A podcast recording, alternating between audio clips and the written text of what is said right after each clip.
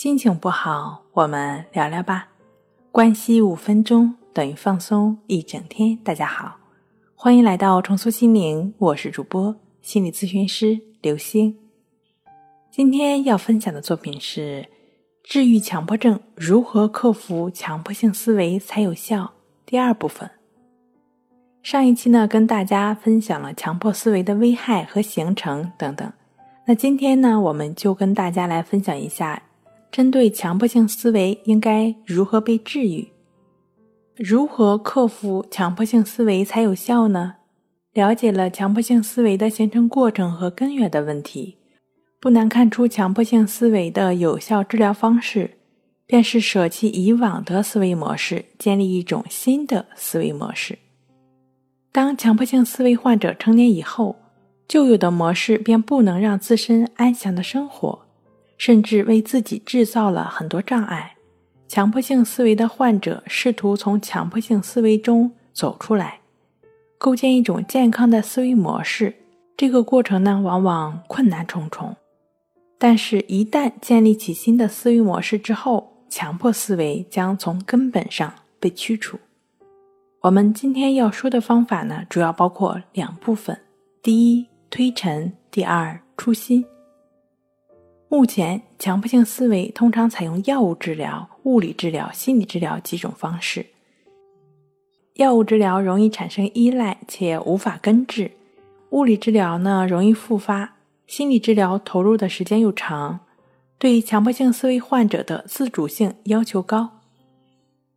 曾经是重度强迫症患者的李洪夫老师，通过自愈的过程，总结了一种实用体验性的治疗方法。就是关系法，关系法是通过观察呼吸的方式来发展觉知和平等心，体验强迫和反强迫顺其自然的消失，从而化解内心的负面情绪。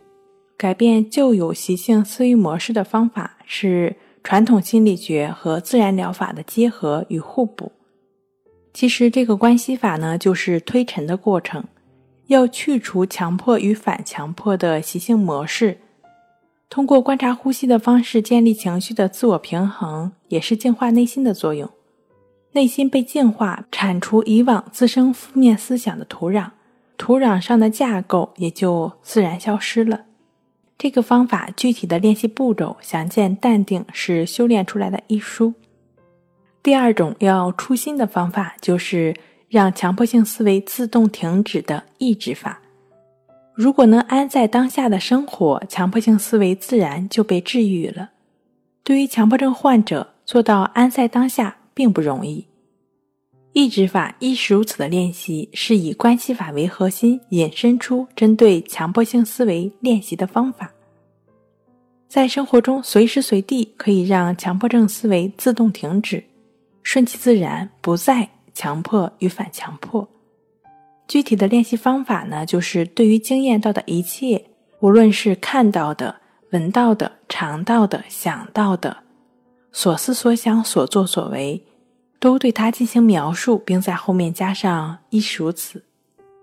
这个“亦如此”的练习，也就是抑制法，它的核心就是老子所倡导的“顺其自然，为所当为”。之所以这个方法对于强迫性思维的患者效果明显，就是因为在问题出现的时候有具体的操作方法，帮助强迫性思维患者在生活中随时随地的做到顺其自然，从而摆脱强迫性思维。